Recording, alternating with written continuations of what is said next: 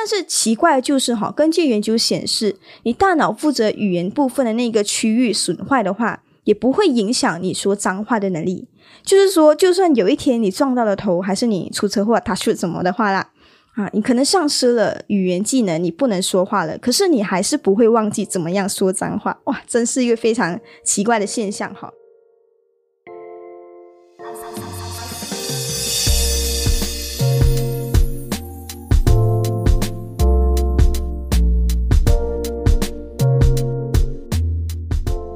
收听不正常逻辑研究中心，我是左手怪。今天我们还是回到正常的轨道上面，聊一些日常的奇葩逻辑哈。可能上一集有点沉重了，吓到一些听众，所以为了收听率的着想，我们还是讨论一些啊我们的日常的课题吧。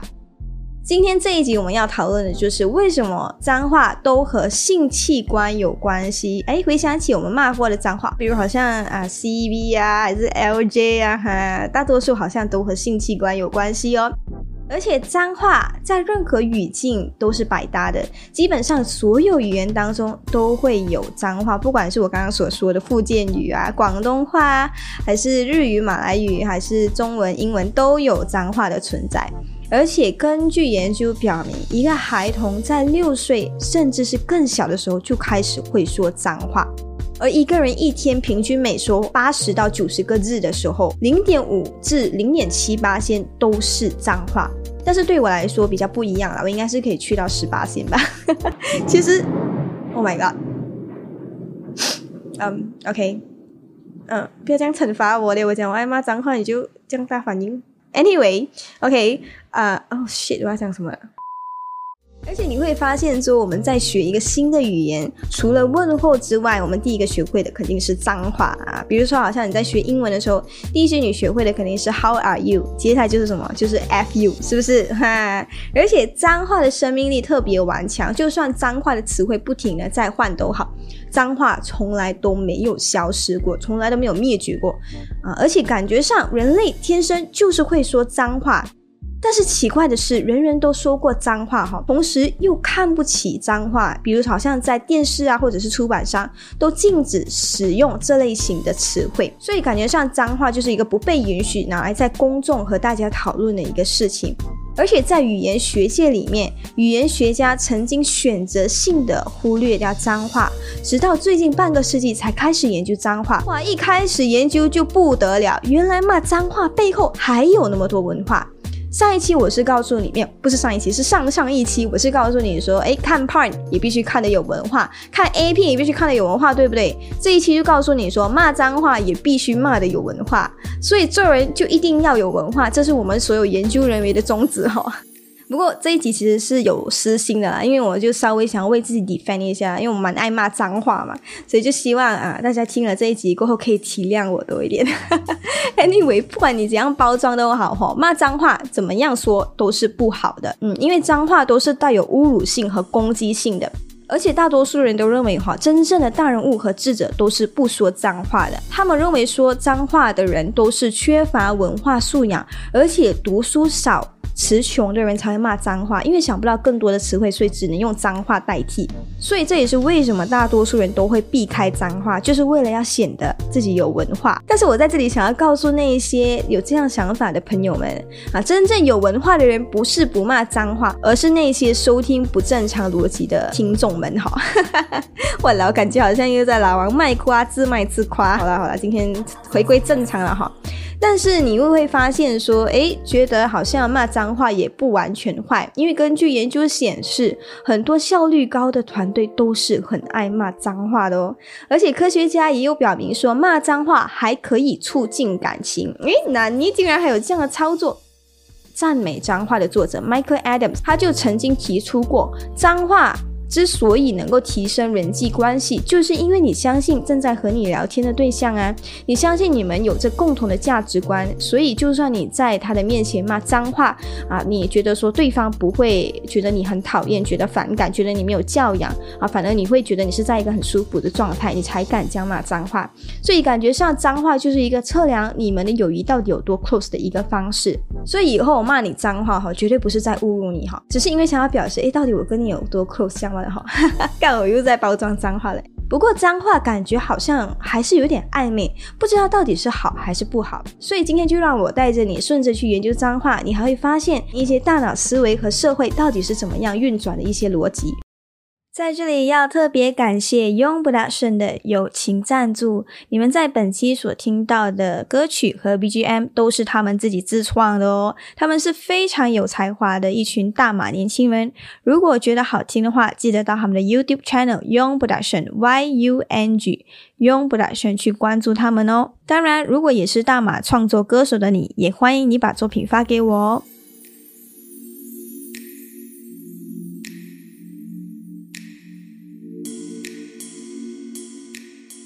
首先，我们还是先要了解的，到底什么是脏话。当然，对于脏话的定义，不是我说的算哈，我还是需要搬出一些啊非常权威的科学家出来和我一起分析哈。毕竟收听这个频道的你都是非常有文化的研究人员，对不对？根据我的研究显示呢，有一名科研领域的特立独行者 M. R. Brain，他因为小时候无意间说了一句脏话。而被打了一巴掌，而就是因为这一巴掌哈，这个研究人员就写出了一本书，叫做《我们为什么会说脏话》，来专门研究脏话的。而根据这本书呢，曾经语言学家和精神科学家都针对过脏话做出研究的。而对语言学界来说，他们认为大多数的脏话可以被归为前三种：第一种是属于宗教类，第二种是属于性交类，第三种是可以属于啊排泄物类的。而第四种是比较特别的归类，就是种族歧视类。不是全部国家都有的。打个比方，就好像在美国，如果你指着一个黑人骂那个，我相信你应该知道我在暗示什么，对不对？就是那个的话，哈，他肯定会把你抓进小黑房的。就等同于如果你在大马，你指着一个人骂芭比，哈，芭比哦，我相信你们应该知道我在暗示什么啦。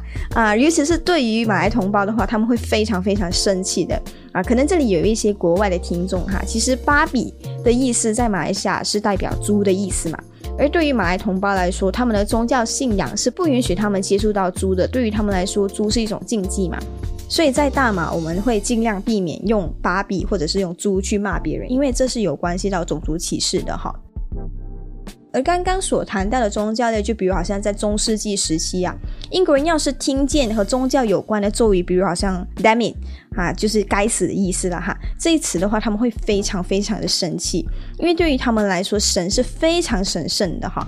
但是经过了文艺复兴之后呢，人们就开始提倡了人文主义，所以从那时候开始，神的地位就开始慢慢的下降了嘛，而人的地位就大大的提高。成为一切的权威，世间万物最尊贵的存在哈，哇，非常的自恋哈。所以在这一场社会革命之后，那种 damn it 呢，还是 Jesus Christ 这一类的词语哈，啊，你会时常可以在电影里面听到的，因为它作为脏话的杀伤力就已经大大减低，所以对于他们来说是一个非常普遍的脏话了。而这也是因为神的地位已经不如以前了嘛，神已不再是他们的中心，因为人才是。嗯，接下来还有谈到的就是排泄物类啊，这个相信都比较普遍了。就比如好像我们时常会骂的 “oh shit” 啊，还是屁啦、你屁股啦啊，类似这样的话，都是属于排泄物类的。而第三种就是刚刚所提到的性交类，就比如好像中国会骂操啊，台湾会骂干啊，还是啊，如果放在美国的话，他们会骂 f u 啊，类似这样的话啊，或者在放在大马的话，可能会有 c b 啊、l g 啊、p k 啊哈这类型的脏话存在的。而这也是有关系到性交和性性器官类的，也就是我们今天的主题嘛。啊，对不起，我到现在我还在介绍啊这个脏话的背景哈，因为我在做 research 途中，我发现说，诶，其实这个脏话的背景还蛮有趣的，蛮适合和你们一起分享的。所以请耐心等待哈，接下来答案将会陆续揭晓啦。而脏话其实，在每一个国家的定义都是不一样的。就比如，好像在德国，如果你指着别人骂“蠢牛”，你会被罚款三百至六百欧元的；而在荷兰，他们习惯将疾病列入不可说的一个行列里面。你所以，你光凭指着可能警察先生的鼻子骂人家，哎，你患癌不得治，或者是你生病不能治了，还是什么这样的话，你会。被判入狱两年哦，开什么玩笑啊！你看德国跟荷兰，他们对于这个脏话的限制是非常严厉的。而我们再看回日本的话，令人神奇的就是基本上日语都没有脏话哈啊！但是在日本，如果你对对方骂一句八嘎啊比，在中文翻译的话就是混蛋或者是贱人意思哈，就足以达到威胁的效果，跟你骂 f u 一样。所以相比之下，你会发现，哎，日本的脏话。还算是蛮温柔的啦。因为日本既没有涉及性器官的不敬语。也没有只排泄物类的脏话啊，这大概是因为日本对于性文化的态度蛮开放的，就好像从江湖时代的那个男女公寓，其实就一直有保存到至今哈。也就是我们俗称的混浴。呃，对于这个混浴，其实当时候我有之前我去过日本的时候，我真的是有一点 culture shock 到了。然后啊，当时我是没有任何勇气去尝试了。可能未来有机会可以体验一下，应该会是个很不错的体验吧。Anyway，如果真的有机会尝试的话啊，可能我会专门做一期来分享吧。相信应该会是个蛮值得分享的内容哈。Anyway，我们是非常有文化的研究人员哈，我相信你们应该会偷偷在脑里面脑补什么画面的，对不对？除了这个以外呢，其实日本的创世神话啊，是一对兄妹结合繁衍才有今天的日本的。所以根据他们创世神话的话，其实他们是乱伦的后裔。所以这一次可以解释为什么他们对性文化那么开放，其实是有关系到他们创世文化的。但是在日语里面，除了骂人家八嘎之外，啊，你不说敬语，其实也就是等同于你在说脏话了。因为在日本，他们都特别注重敬语哈，就是对长辈他们会用敬语嘛。但是如果你不用敬语的话，你就是在触犯禁忌。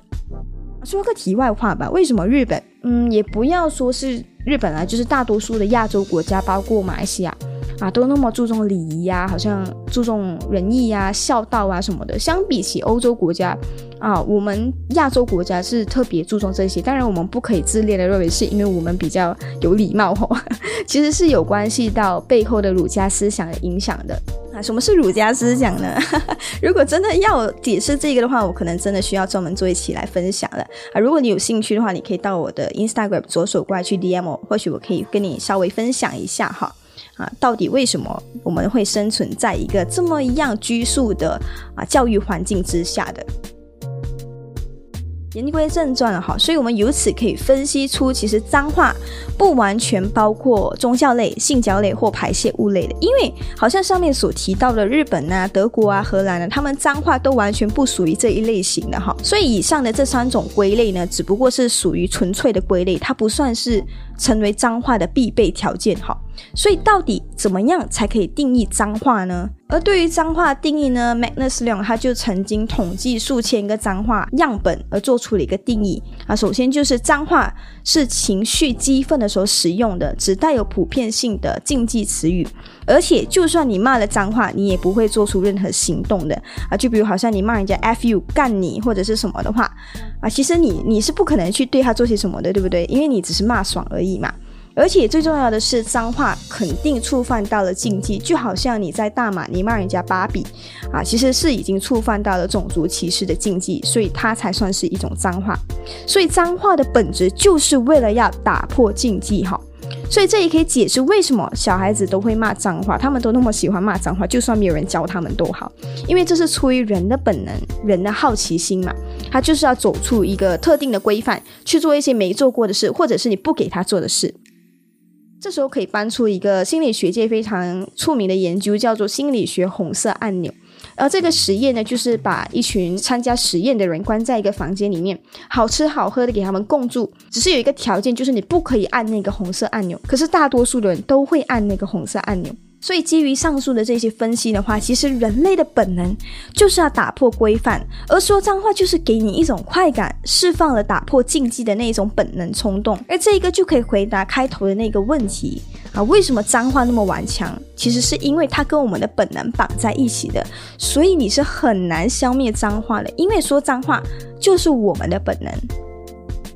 啊，当然，上述的都是语言学界他们对于脏话的分析啦。接下来啊，研究脏话的还有神经学家嘛。啊，根据他们研究的话，其实脏话是最早掌握的语言之一，因为在大脑里面，我们有分高级思维区域跟普通的思维区域嘛。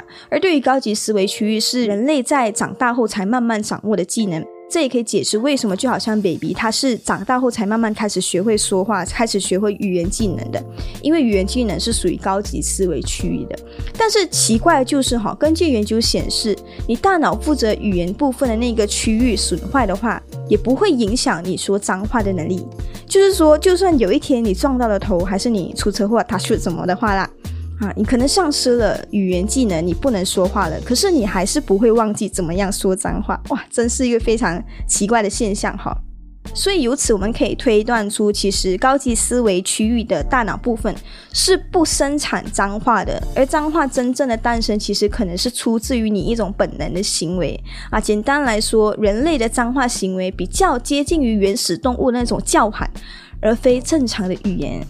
而且有一个非常特别的地方，就是除了人类之外。动物同样具有各自独特骂脏话的行为，就好像猿啊，还是猴子啊，他们其实都会说脏话的。只是就算他们真的骂脏话了，我们也不知道他们在骂脏话而已。可能他对你做了某些动作，实际上是心里在骂你一百句脏话。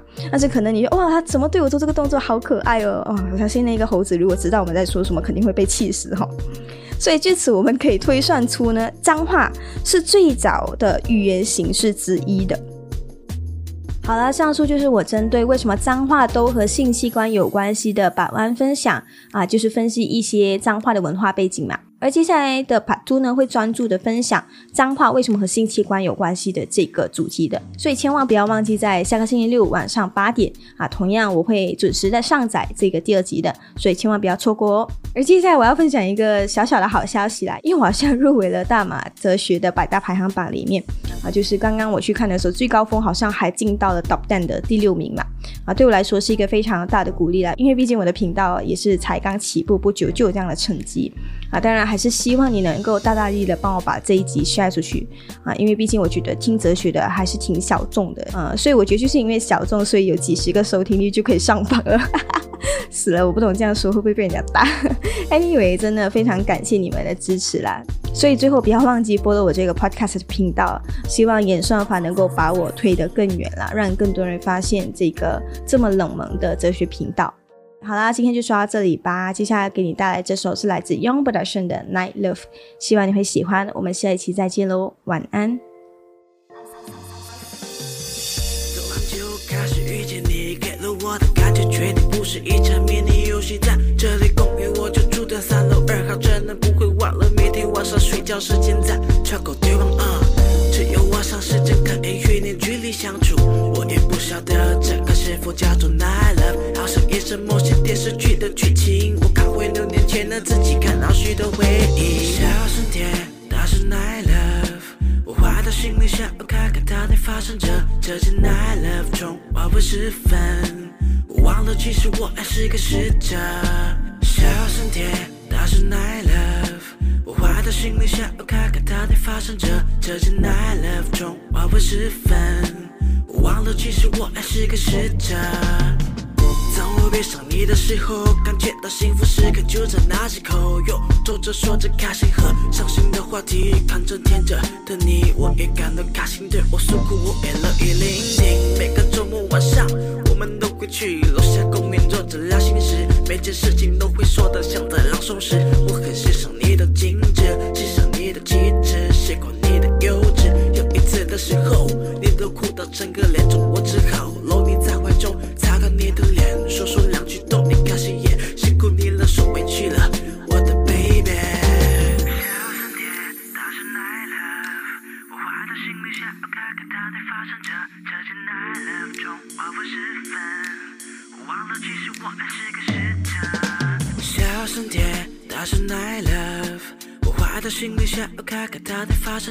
生着。这间 night love 中黄昏时分。